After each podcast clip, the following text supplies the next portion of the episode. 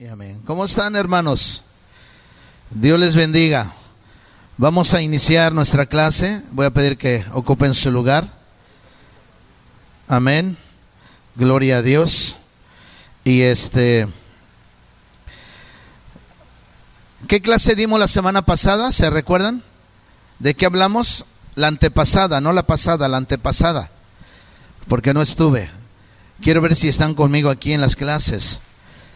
¿Qué clases dimos? Algunos tienen chance de ver sus apuntes. ¿Qué clase vimos la semana antepasada? A ver si lo recuerdan. ¿Qué tema estamos viendo, hermanos?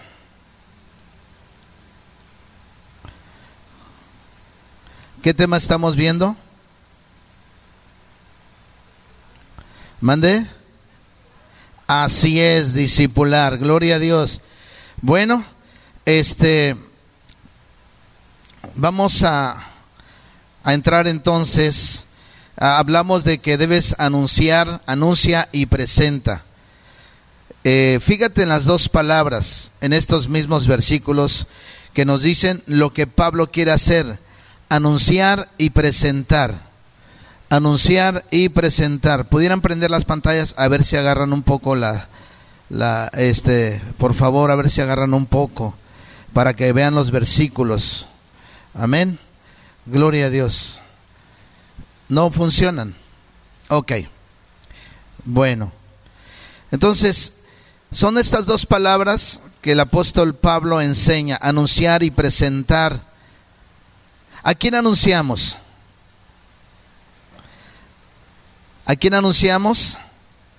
A fin de presentar perfecto en Cristo a todo hombre. ¿Ok? Gloria a Dios. Él anuncia, Pablo, para poder presentar. Anuncia la palabra de Dios ahora, presenta a los santos maduros en Cristo, cuando Él venga más adelante. Estas dos palabras nos dicen cómo Pablo trabaja y lucha anunciando. ¿Qué debemos hacer nosotros? ¿Cuántos anunciaron a Cristo esta semana? A ver, levanten la mano, honestamente. ¿Cuántos anunciaron a Cristo esta semana? ¿Cuántos lo anunciaron? De todos, levanten la mano. ¿Cuántos anunciaron a Cristo esta semana? Hablaron con alguien, le presentaron el Evangelio, les hablaron de la palabra. Levanten la mano. ¿Nadie? Esto sí es grave, ¿eh? Esto sí es grave, porque no solamente basta de hincharnos de conocimiento, eso no tiene sentido no sirve, no ayuda a eso, a la iglesia y el desarrollo, no nos ayuda. Anunciar para poder presentar. Si usted no anunció la palabra, por supuesto que no presentó a Cristo. Y si usted pasa un día sin presentar a Cristo, Dios se lo va a demandar. Diga conmigo, si yo no paso un, si paso un día sin anunciar a Cristo, Dios me lo va a demandar. No se les olvide eso porque es muy importante. Ahora, anuncia la palabra de Dios ahora. Presenta a los santos maduros en Cristo cuando Él venga. Más adelante. Pablo nos enseña que trabajaba y que luchaba. Además de por qué trabaja y lucha. ¿Por qué trabaja y lucha el apóstol Pablo?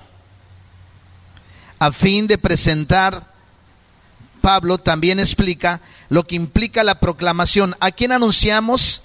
Amonestando a todo hombre y enseñando a todo hombre en toda sabiduría.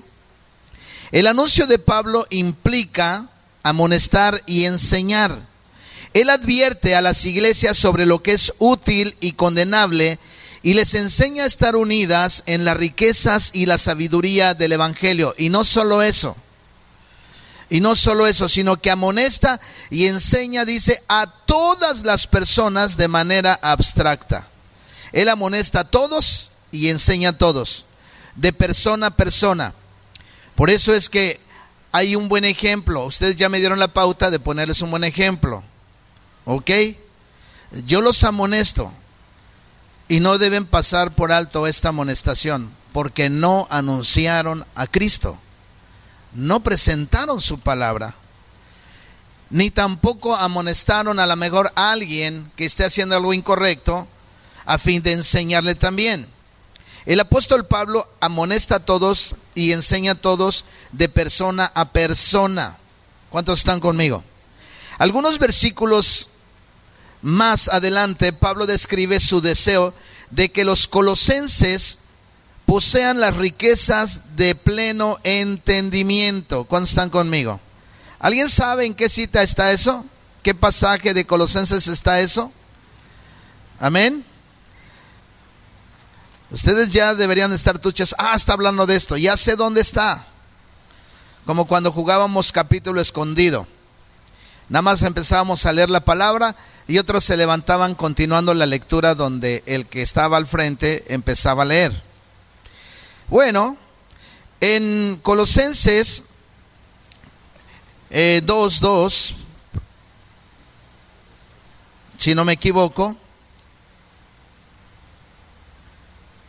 aquí está, Colosenses 2.2. Dice la palabra de Dios, ¿ya lo tienen todos? Ok. ¿Me siguen todos? Ok, dice, para que sean consolados sus corazones, unidos en amor, hasta alcanzar todas las riquezas de pleno entendimiento, a fin de conocer el misterio de Dios, el Padre y de Cristo. Otra vez lo voy a leer, dice, para que sean consolados desde el 1, porque quiero que sepáis cuán gran lucha sostengo por vosotros y por los que están en la Odisea, y por todos los que nunca han visto mi rostro. Vaya palabras de Pablo, ¿no? Este trabajo es hacia los gentiles, el trabajo que el apóstol hace, el Pablo es hacia los gentiles, los que no son judíos. ¿Para qué? ¿Por qué era una lucha? Pablo sostenía una lucha por la gente, por los de la iglesia, por los gentiles, los que no eran judíos. Había una lucha muy fuerte.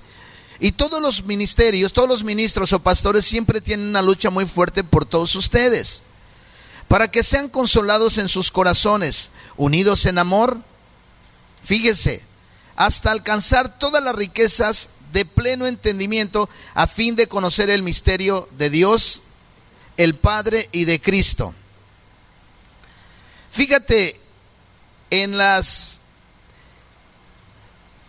variedad de bienes, en los muchos bienes. Dice, todas las ¿qué? riquezas del pleno entendimiento. Amados hermanos, con amor les digo, hay tesoros de sabiduría y conocimientos que se pueden encontrar aquí en la palabra del Señor. Hay tesoros de sabiduría y conocimiento. Parte de la madurez es saber cómo discernir entre lo correcto y lo incorrecto. ¿Cuántos están conmigo? Entre lo correcto y lo incorrecto. Eso es parte de la madurez entre lo verdadero y lo falso. Hace unos días a uno de los que me ayudan en el trabajo, le fueron a vender una cadena de oro. Y como él vio tan jugosa la oferta, ¿qué creen que hizo? La compró una cadena que por su peso podría valer hasta 5 mil pesos. Cuando yo la vi, yo le dije, eso no es oro. Dice, ¿a poco no es oro? Le dije, no, y mucho me temo que te han timado, te han engañado. Uno tiene que aprender a discernir lo verdadero de lo falso. Y le dije, eso no es oro, eso es un oro falso, no es oro. Te lo vendieron por oro, pero a, la verdad no es oro, es otro metal corriente más eh, que sin valor realmente. Eso en un peso de aproximadamente 150 eh, gramos, ¿cuánto sería si está a dos pesos la chatarra o el fierro? ¿Cuánto sería? Serían menos de tres pesos. Digo, menos de 20 centavos. Un poquito más a lo mejor. ¿Qué va con eso a, una cantidad que dio él como de 500 pesos, más o menos. De 25 centavos a 500 pesos. La palabra de Dios nos enseña que hay mucha riqueza aquí para poder comprender lo correcto y lo, y lo erróneo, lo verdadero y lo falso, lo precioso y lo útil.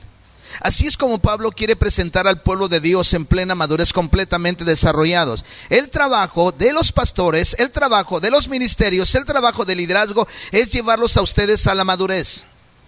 Es que ustedes puedan aprender cada día más, crecer cada día más y comportarse a la altura de la palabra. Ojo, usted ya descubrió que tiene un problema. Usted no presenta a Cristo. ¿Cuántos presentaron a Cristo la semana pasada? hace 15 días, hace un mes, usted está descubriendo que tiene entonces un problema. Y eso es un problema grave, porque todo lo que haga no tiene sentido. De verdad, porque el reino de Dios se trata de esto. Ninguno levantó la mano y eso es grave. La semana pasada, esta semana, ¿sí? Bueno, por lo menos uno.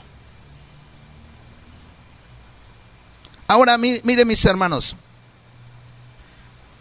lo precioso y lo inútil también.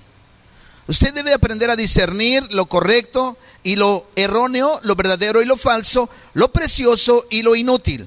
Esta clase es discipular. Y el discipular lleva una acción práctica. Estando allá en la Ciudad de México, nos pusimos a predicar en un centro comercial. ¿Por qué no podemos perder el tiempo? Yo le desafío a que se vaya fuera de un banco, que se vaya fuera del centro comercial o que se vaya a tocar las puertas de su casa, de, los vecinos de su casa, para que usted pueda presentar el Evangelio. Le desafío a que lo haga, un tiempo, porque Dios le da toda la vida, todos los días, el abrir le da el alimento todos los días, le da un techo donde vivir, le da una casa donde ducharse, le da este una eh, un lugar donde convivir, donde estar. Entonces, a todos nosotros Dios nos da por su gracia eso. No lo merecemos, pero Dios no nos lo da, no lo da. Y la responsabilidad de todos nosotros es enseñarles lo que deben hacer y cuando no, amonestarlos con amor.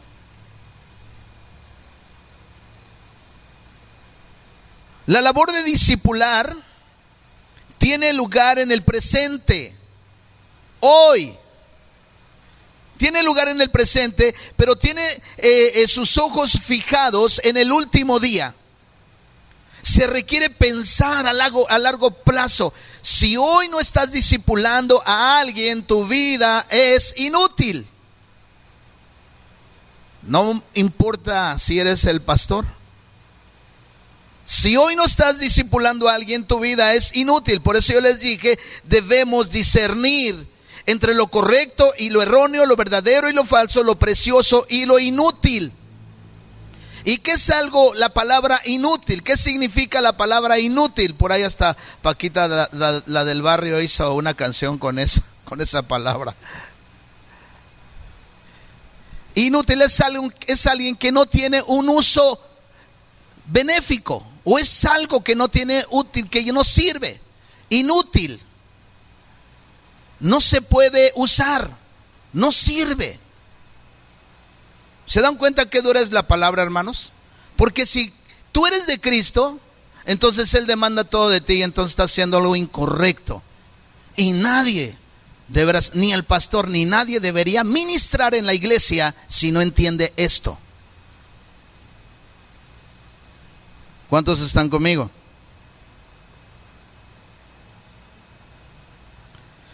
La labor del discipular tiene lugar en el presente, pero tiene sus ojos fijados en el último día. Se requiere pensar entonces a largo plazo.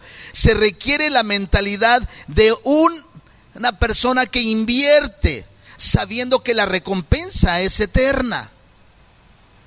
Muchos invierten para el presente, pero no invierten para el futuro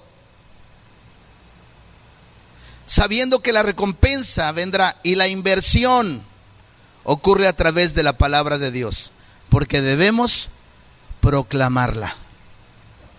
La palabra de Dios entonces es la semilla que al final da fruto. Hoy en estos días estuve en la casa de uno de los amigos que yo tengo en la Ciudad de México, que es pastor.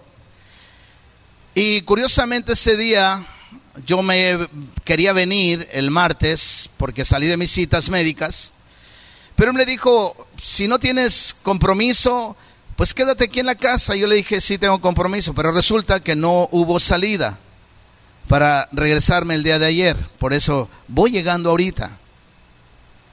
Y créanme que es cansado viajar ocho horas. Pesado. Y llegamos a trabajar a la casa.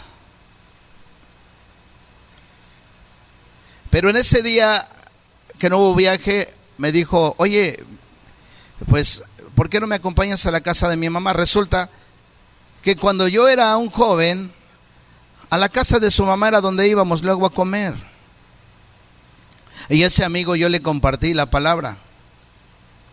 Pero también resulta que su mamá empezó a recordar nuestra vida cuando éramos jóvenes.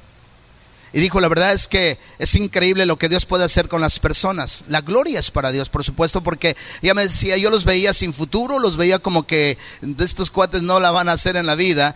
Y la verdad es que ella estaba sorprendida inclusive del trabajo que hemos desarrollado por este lugar, porque me preguntó, ¿y qué haces, Gil? ¿Cuánto tiempo sin verte? Años y años y años sin vernos. Pero me dijo una palabra que se me quedó grabada. Su vida entonces hoy es útil. Su vida tiene sentido. Porque la gente que creyó en nosotros sembró a largo plazo. Pero si no proclamamos el Evangelio, nuestra vida es inútil. No sirve. De hecho, es más importante dentro de la iglesia que pudiéramos salir a todos los lugares a predicar la palabra, el Evangelio, aunque no ministráramos, solamente se proclamara la palabra el domingo. De hecho, le voy a decir algo. Por supuesto que usted puede proclamar la palabra, el Evangelio el domingo, pero el domingo es un día especial para exaltar solamente la gloria y, el poder de Dios. Para eso fue diseñado el domingo más que para ir a, evangelizar en serio, de verdad. Y no se vaya a sorprender, pero aún más que para evangelizar dentro del culto del domingo, es para proclamar la grandeza, el poder y la gloria de Dios. Échele una miradita a la Biblia para que usted vea cuál es el propósito del domingo. Por eso, mis amados hermanos, se requiere que la palabra de Dios es la semilla, que la sembremos porque es la semilla que va a dar el fruto, pero muchas veces no lo da luego, luego. Aun cuando no lo vemos a corto plazo, siembra la palabra. ¿Cuándo? ¿Cuándo Jesús? ¿Cuándo, ¿Cuándo debes sembrar la palabra? ¿En qué momento? Ahora. Cuando salgas de aquí puedes y tienes oportunidad de sembrar la palabra. Cuando salgas de aquí puedes hablarle al señor de la tienda, a la de la esquina, al que les lleva en el taxi, al que les lleva este al que lava la ropa en la, tintorería, este en la escuela, a los profesores, a los compañeros de trabajo. Ahora podemos sembrar la palabra. Siembra con tu familia. En mi caso yo debo sembrar con mi esposa e hijos, sembrar con otros miembros de la iglesia y confía en que la palabra de Dios no retornará vacía. Vas a ver la cosecha después. A mí me interesa formar algunas personas que Dios ha puesto en mi corazón para que verdaderamente ellos sean unos buenos oradores, conocedores de la palabra, maduros en la palabra, porque ese es el propósito de Pablo, a fin de presentar una iglesia madura delante del Señor. Y es la responsabilidad de todos nosotros como ministros que usted madure. Y mire, y en estas clases va a haber exhortaciones, va a haber amonestaciones, porque esto es discipular. Los mejores discipulados inclusive se daban entre pocas personas, entre dos o tres. Y un maestro de la era primigenia un discípulo de Cristo tenía como máximo dos o tres, con quienes pasaba su vida enseñándoles la palabra, vaciándoles la palabra en su, en su corazón. Los creyentes maduros estarán listos para recibir a Cristo cuando venga. Porque vivir para otros, Jesús, Roman, vivir para otros, Roman, es el modelo de toda la vida de Pablo. Vivir para otros. ¿Para quién vives tú? Aparte de tu familia, ¿para quién vives? Si tú no proclamas la palabra donde estás, Lalo, no tiene sentido estar ahí, aunque estés trabajando. El trabajo es una excusa para proclamar el Evangelio, para extender el reino de Dios. Hoy me mandaron un mensaje, una amiga que se llama Dariela, me mandó un mensaje y me dijo, Gil, quiero anunciarte que en septiembre empiezan las clases para, para evangelizar musulmanes. Dice, ya no estamos tan lejos, aquí en México ya estamos llenos de musulmanes. Y el curso va a durar tres meses.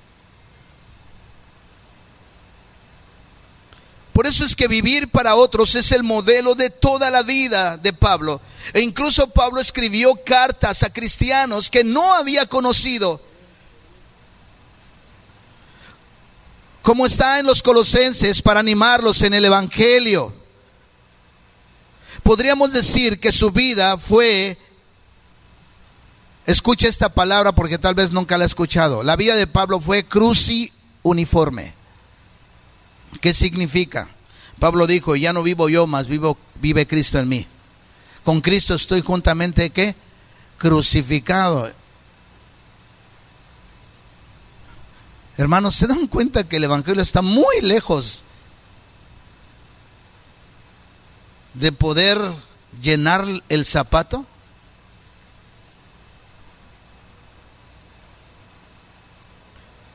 Y en el pasaje que acabamos de leer de Colosenses, por eso dice a otros que ni siquiera había conocido, dice, para que sean consolados sus corazones, unidos en amor, hasta alcanzar todas las riquezas de pleno entendimiento, a fin de conocer el, el misterio de Dios, el Padre y de Cristo. Y el uno dice, porque quiero que sepáis cuán gran lucha sostengo por ustedes y por los que están en la Odisea y por todos los que nunca han visto mi cara, mi rostro Podríamos decir que su vida fue cruciuniforme entonces. Formada en el patrón de la cruz, escuchó el llamado de Cristo de tomar la cruz. Mire, le voy a decir algo que es alarmante y es muy grave para la iglesia. Estaba con el pastor Alejandro. Él tiene dos hijos. Una hija y un hijo. Y cuando yo me quedé en su recámara, miré todo su librero.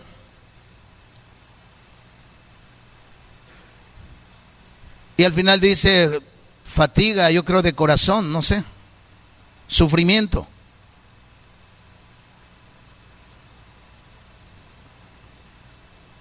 Y me dice, ¿sabes cuál es lo más triste?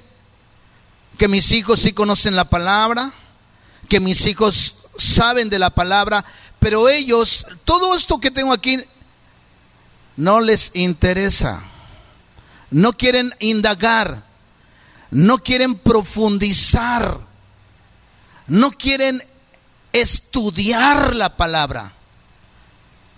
Y eso le pasa a muchas personas. Lo que está pasando en este tiempo y en esta época posmoderna es que cada vez tenemos hijos jóvenes y adolescentes que no indagan, no escudriñan, no meditan la palabra. ¿Cuántos están conmigo?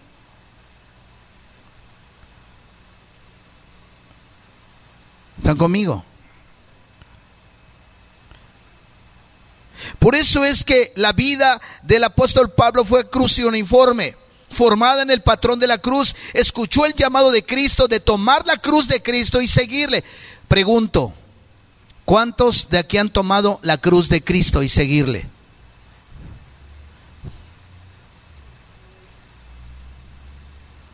Porque hay una sola manera de tomar la cruz de Cristo. Hay una sola manera, no hay copias. Por eso es que tenemos que aprender a discernir lo correcto de lo incorrecto, lo verdadero de lo falso. ¿Y qué más dijimos?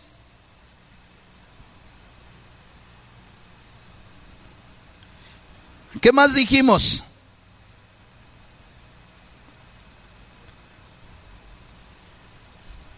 Pregunto. Porque es una clase de discipular y usted me está poniendo atención. O su mente está en otro lado.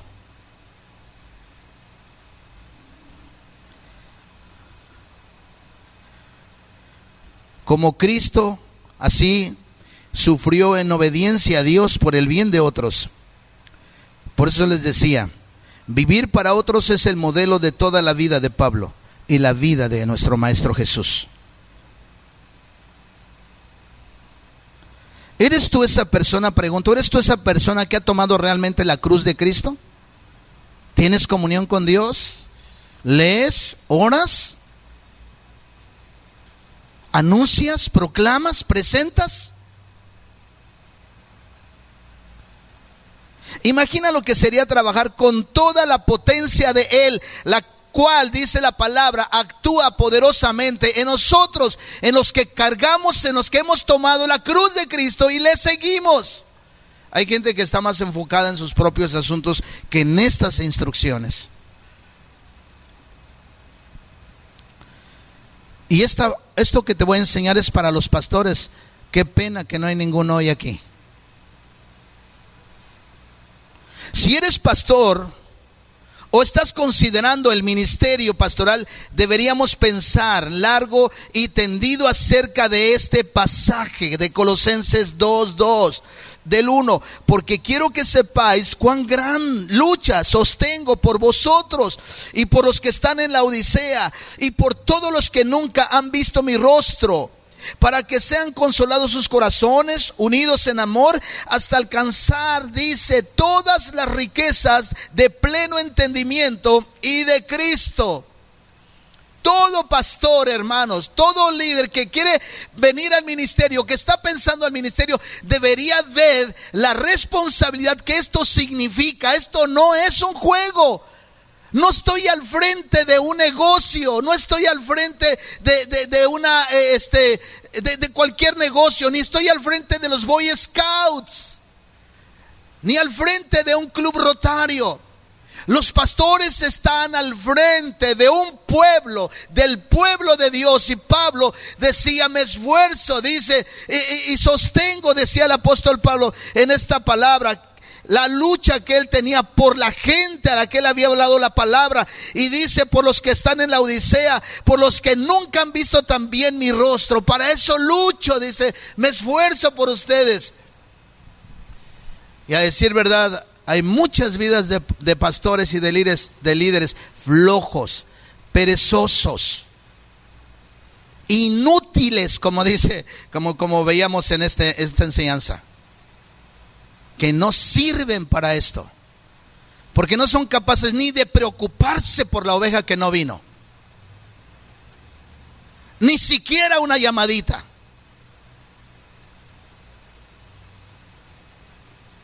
Porque este trabajo, hermanos, es un trabajo, es un llamado. Hay muchos, no dudo, de que muchos de los que les digo, ¿cuántos proclamaron? Muchos, y que son pastores y que no proclaman el, mensaje de Cristo un, un solo día, que pase sin que usted proclame, anuncie, presente, no es a lo que Dios, si usted no lo hizo, usted está en un desacato terrible y Dios le va a tomar en cuenta. Cada día que Dios te dio, no te lo dio para ti, te lo dio para que tú le sirvas a Él en el trabajo, en la escuela, en donde estemos.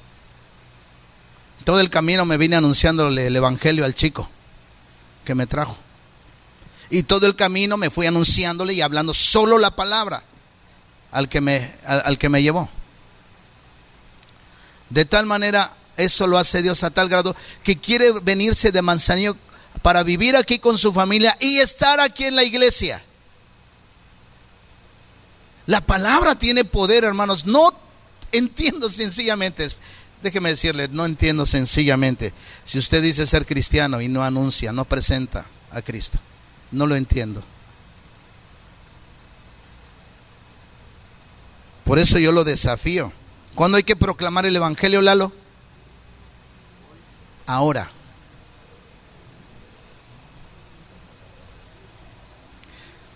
Todos los que estamos aquí deberíamos pensar en este pasaje. Fíjate que el ministerio implica ambas cosas, anunciar la palabra de Dios y trabajar para presentar al pueblo de Dios maduro ante Él. Por eso hay amonestaciones hacia ustedes. Ustedes están en un curso de discipular y por eso me atrevo con todo el amor del mundo a amonestarles, a exhortarles. Porque ustedes tienen que leer la palabra, tienen que anunciar la palabra. Porque mi responsabilidad es que crezcan y maduren porque esa era la responsabilidad de Pablo a fin de presentar una iglesia perfecta, sin mancha, madura delante del Señor. Y esto requiere abnegación completa. No importa cuán cansado estés. No importa si vienes de viaje o no importa si, si no vienes de viaje, si te desvelaste, dormiste o no dormiste. Eso no importa. Porque nos debemos, nuestro dueño es Cristo.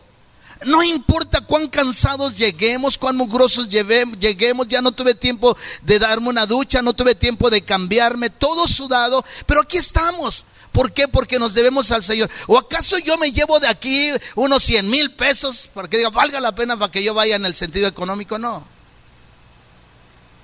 Al contrario, lo echamos para poder obtener los frijoles y pagar hasta lo que por ahí esté pendiente.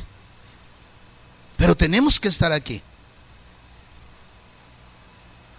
Requiere abnegación completa de nuestra parte. Hay muchas cosas buenas acerca de ser pastor, pero debido también a la pecaminosidad, tanto de los miembros de la iglesia, como también pudiera ser de nosotros como los pastores, también hay muchas cosas que son duras.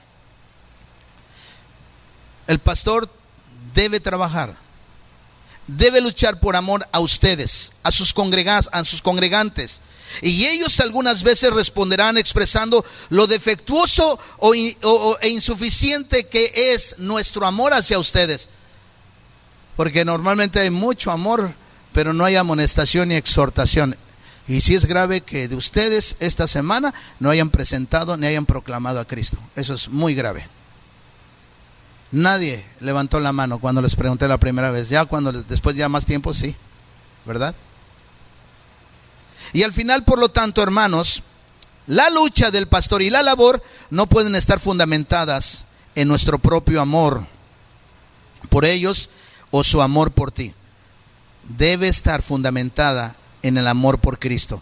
Su amor por ti y tu amor por ellos. Él los compró con su sangre y nosotros debemos presentarlos ante Él. Es por eso que eh, es por Él que lo hacemos todo. Por Jesús lo hacemos todo, hermanos. Por supuesto, esas palabras aplican a todos los cristianos. Discipulamos, enseñamos y amonestamos de manera que podamos presentar a las personas que amamos ante Dios, porque le amamos a Él por encima de todo, porque Él nos amó al máximo, primeramente a nosotros. ¿Cuántos están conmigo? En pocas palabras, hermanos, de verdad, deje de estar de flojo. Deje y dejemos de estar de perezosos. Se los digo con amor, hermanos. Yo quiero que maduren. Porque todavía veo mucha, hermanos, mucha inmadurez.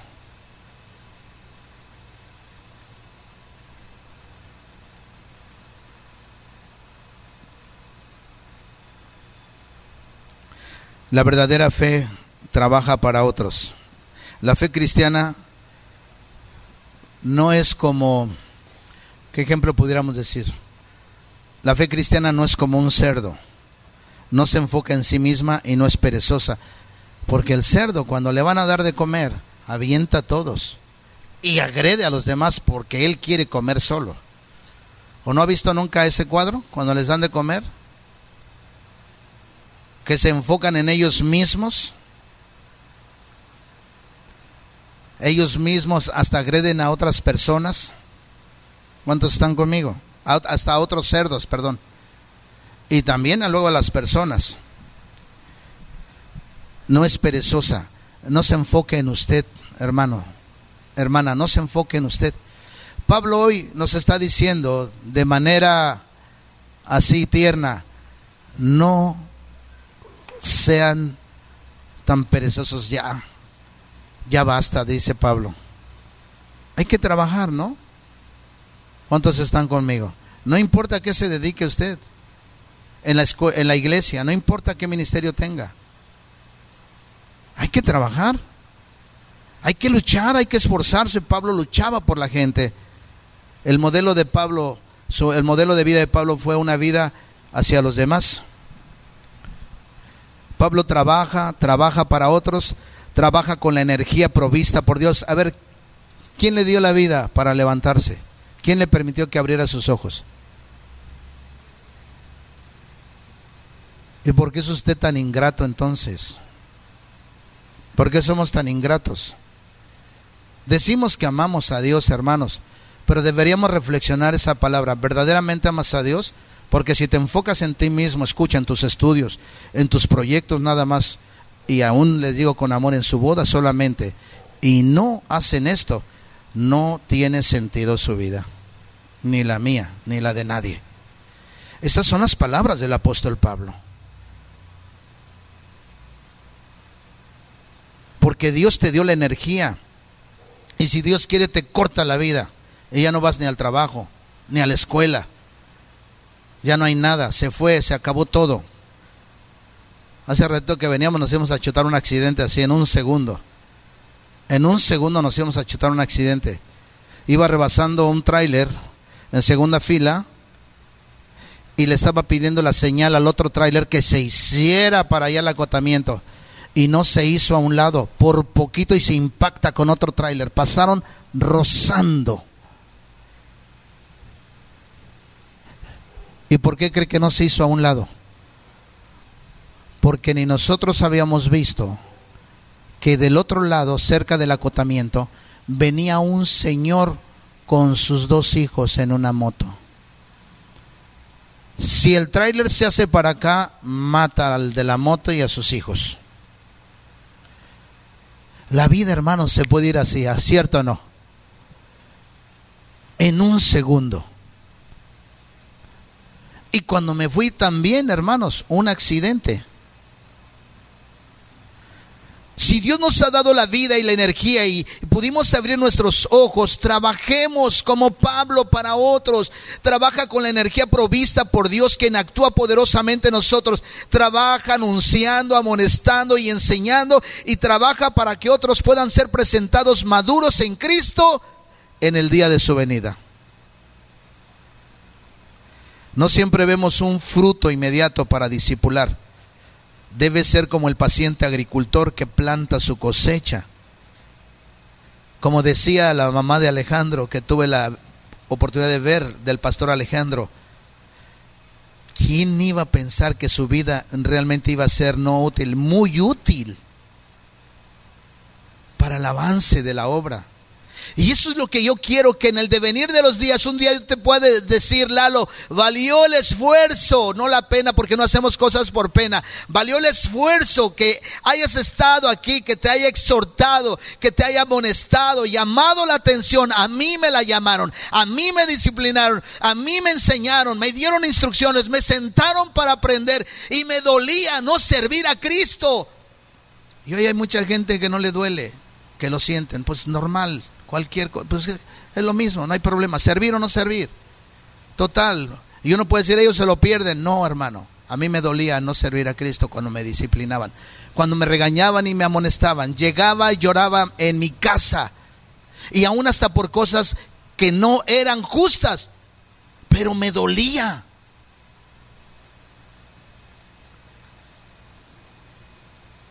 Debemos ser como el paciente agricultor que planta su cosecha confiando en que finalmente brotará. Confiamos en que Dios usará su palabra porque no vuelve vacía, aun cuando nunca veamos, amados hermanos, el fruto, como dijo un escritor, la semilla puede permanecer bajo la tierra, bajo el terrón, hasta que muramos ahí y luego brotará. Para nosotros, hermanos, y para mí, Discipular es la única forma mediante la que puedo evangelizar. Pero si yo discipulándole a ustedes no proclaman, no anuncian la palabra, yo también aquí estoy perdiendo el tiempo.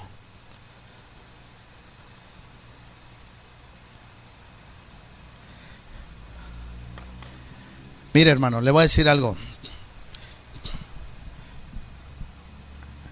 Somos necesarios, pero no indispensables. No sabe cuántas oportunidades se me han presentado para yo irme de esta ciudad. Mi madre quiere que me vaya, mis hermanas quieren que me vayan, congregaciones quieren que me vaya a otro lugar.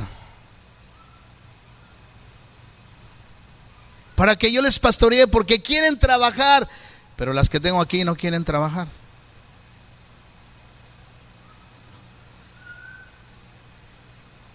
Hay un pastor en Chicago que me dice, pastor, ¿por qué no se hace cargo de la congregación?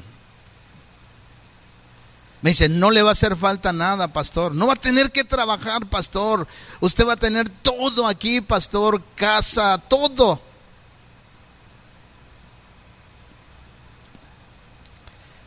Por eso es que les digo, para mí, el discipular es la única forma mediante la que podemos evangelizar a los que no son cristianos. Porque yo los equipo a ustedes en este lugar y usted podrá ir a aquel lugar donde a lo mejor yo no podré ir y usted comparte la palabra. Todavía tengo que estar yendo constantemente después de más de 10 años, 15 años a la sierra. Tengo que ir yo y cada vez que bajo, bajo enfermo. ¿Saben cuál es la gloria de los jóvenes? ¿Cuál es la gloria de los jóvenes, Jesús? Yo esperaba que me contestara Jesús.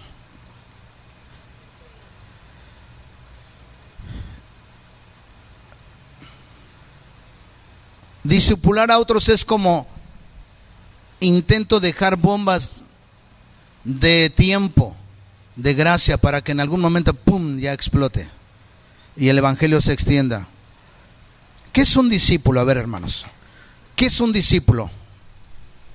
¿Qué es un discípulo? Te lo voy a decir porque es la experiencia vívida, la experiencia que también está en la palabra y lo que he visto, lo que han visto mis ojos, lo que han trabajado mis manos y mis pies junto con mi esposa.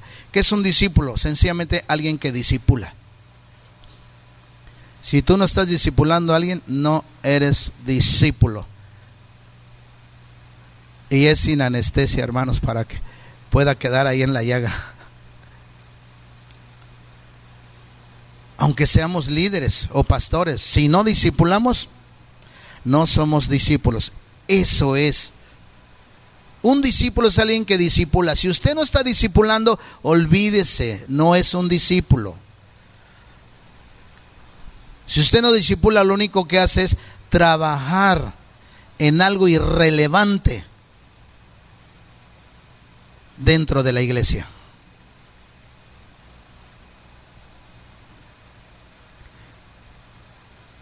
Un discípulo es alguien que disipula. Es una persona que anuncia. ¿Cuándo? Ahora. Más que hoy. Hoy es tarde. Ahora. Ahora. No es como Vicente Fox hoy, no. Es ahora. Es una persona que anuncia ahora a fin de poder presentar más adelante.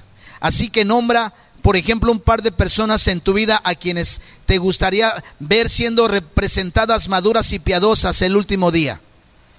¿Tienes sus nombres en mente? En este momento, ¿cómo le estás anunciando el Evangelio hoy, ahora, para prepararlas para entonces? Termino con este último punto que es la labor de discipular. Discipular no parece ser la manera más obvia de establecer y fortalecer un reino. La edificación del reino es normalmente un asunto de batallas verdaderas, batallas reales. Guerras de dinastías, amados hermanos. Grandes fortunas u obras de muchas cosas por parte de hombres ancianos en largas barbas, a lo mejor grises. Pero Jesús concluyó su tiempo en la tierra ordenando a sus discípulos que hicieran discípulos. Vayan y qué? Y hagan qué? ¿Sería así como su reino sería edificado? Pregunto. De hecho, recuerda, hermanos, lo que Jesús había enseñado anteriormente. El reino de los cielos es semejante a que al grano de mostaza, que un hombre, que un hombre dice la palabra, tomó y sembró en su campo, el cual a la verdad es la más pequeña de todas las semillas, pero cuando ha crecido es la mayor de las hortalizas y se hace árbol de tal manera que vienen las aves del cielo y hacen nidos en sus ramas. Esto lo dice Mateo capítulo 13 del versículo 31 al 32. Por favor, anote estos versículos. Colosenses 2.2 y Mateo 13, 31 y 32, porque eso tiene que estar no solamente en sus huesos, sino en la sangre que corre por dentro de sus venas. Tiene que estar ahí presente. Anótelo, subráyelo. Porque estos versículos fueron parte importante en mi vida desde que yo conocí de Cristo. ¿Sabe que Usted ya sabe que cuando Cristo vino a mi vida, yo no conocía mucho la palabra, pero yo me levantaba en el metro en la Ciudad de México a predicar la palabra. Me subía a los camiones, me iba a los parques. Nadie, a nadie le pedía que me acompañara. Nadie me decía, vamos a predicar. No, yo de la escuela, yo después del trabajo, en el metro me venía predicándole la palabra a la gente. Y yo vi cosas poderosas de parte de Dios. Me metía a las cantinas a hablarle a los hombres del amor de Dios. Me metía a, los, a los billares para hablarle a esos hombres que no estaban en su casa porque preferían estar fuera de su casa, porque no les gustaba su casa, su hogar, y llegaban a altas horas de la noche solamente para dormir y levantarse al día temprano, irse al trabajo y otra vez irse a los deportes o a cosas que no eran fructíferas. Eso me pasó cuando me convertí a Cristo. Y estos versículos fueron parte de mi vida. Si en tu, en tu conversión no hubo lágrimas, no hubo lloros, no hubo arrepentimiento, hermanos, aguas. Porque estos versículos fueron parte de mi vida. Jesús enseñó a sus discípulos a vivir con una visión, no del hoyo, o del, del hoy, perdón, o del mañana, sino de la eternidad. Tratamos de ayudar a otros a seguir a Jesús. Hacemos un bien espiritual de manera deliberada. ¿Sabe qué? Cuando yo salgo de viaje, de verdad, no me interesa hablar ni de fútbol, ni de box, ni de deporte, aunque debo reconocer que me, agradan esas, esas cosas. Pero no me interesa hablar de ninguna de esas cosas. No tiene sentido la vida si no vamos proclamando, anunciando el reino, el evangelio. Por eso no tiene sentido que estés conmigo allá en el trabajo, Lalo, si tú no vives para hablar de la palabra a otros.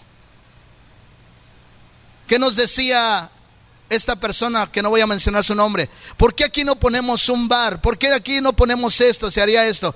¿Y qué le dijimos? Nosotros no, eso no está bien y debes entenderlo. Si tú conoces a Dios, debes saber que esas cosas ofenden a Dios. Decía hasta con unas muchachas y esas cosas. Y tenemos que parar tajantemente a la gente. ¿No hicimos eso, Lalo?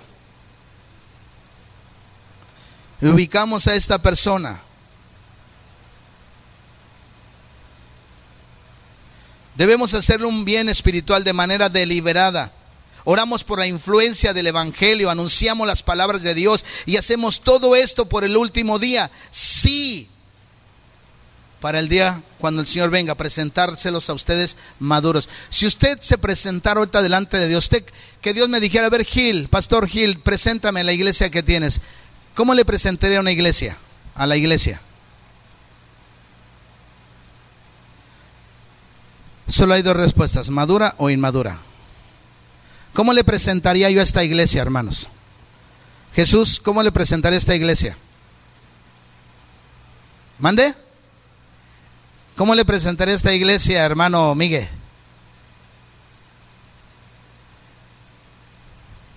No madura entonces, inmadura.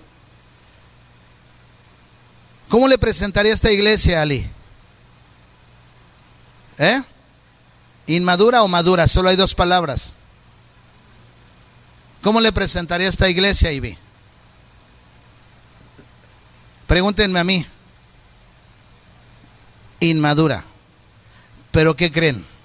Lo más triste es que nosotros estamos aquí, dentro, Estamos en la lista.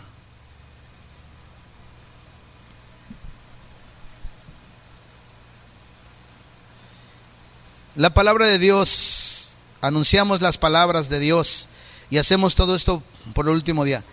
Si puede que veamos algún fruto ahora, puede, pero el objetivo es siempre presentar a las, a las personas maduras en Cristo para entonces. ¿Podemos decir algo más acerca del discipular? Bueno, hemos dicho que es ayudar a otros a seguir a Jesús, es hacerles un bien espiritual deliberado. Pero para complementar todo esto, discipular es iniciar una relación en la cual enseñas, corriges, actúas como modelo y amas también. Requiere de mucha humildad todo esto. Ahora, hermanos, estábamos viendo en membresía que no puedes venir indefinidamente a la iglesia y no unirte a ella, es decir, no trabajar. No puedes pensar que no es malo saltarte un domingo, un domingo sí, un domingo no, un domingo sí, un domingo no. Hay gente que participa de la comunión, pero no se une a la iglesia. La comunión es realmente para los miembros, para la familia, para los que trabajan, para los que se esfuerzan en la iglesia. Para ellos es la comunión, la santa cena. Una persona que se bautiza y no se une a la iglesia, la verdad solamente fue un remojón. Una persona que le da lo mismo asistir o no asistir, que asiste también indefinidamente, pero no se une a la iglesia, también tiene un problema. Y una persona que no mira a los pastores y a los siervos y a los líderes, escuche, como personas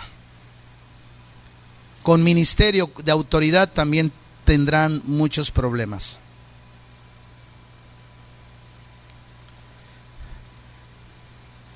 Yo me estoy preguntando, porque estoy orando, Señor, creo que a lo mejor yo soy el problema en esta iglesia. A lo mejor yo soy el problema. ¿Es posible que ustedes necesiten otro pastor?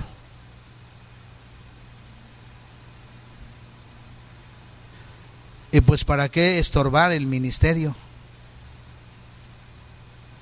Porque sí me duele ver tanta inmadurez. ¿Y quién cree que es el responsable? Yo. Y me pregunto si yo en verdad, a lo mejor estoy estorbando la obra. ¿Y qué tal si viene otro? Y lo hace muy bien. Y los enseña muy bien. Porque es una pena, es una tristeza que ni siquiera el liderazgo que yo tengo pueda responder ante esto, estos llamados.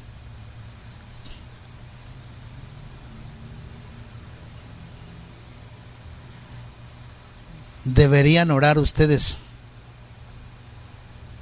para que Dios nos dé dirección.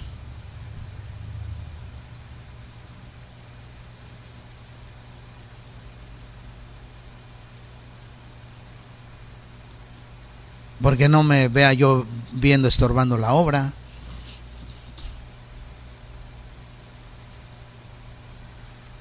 ¿O no acaso no expresamos que, no viniera a las actividades entre semana y estas cuestiones, y hubiera alabanza y todas esas cuestiones, y vinieran a la oración o se involucraran en las reuniones.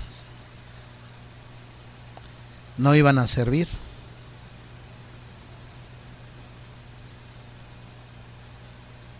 Y miren, ni siquiera tengo a mis líderes, razones deben tener. Pero eso es muy común ya, que no vengan.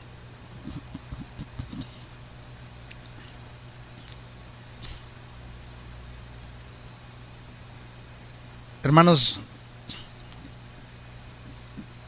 les amo, les bendigo. Mientras yo me permita vida aquí, déjese discipular. Algo bueno vendrá a su vida. Porque además mi vida no va a ser larga.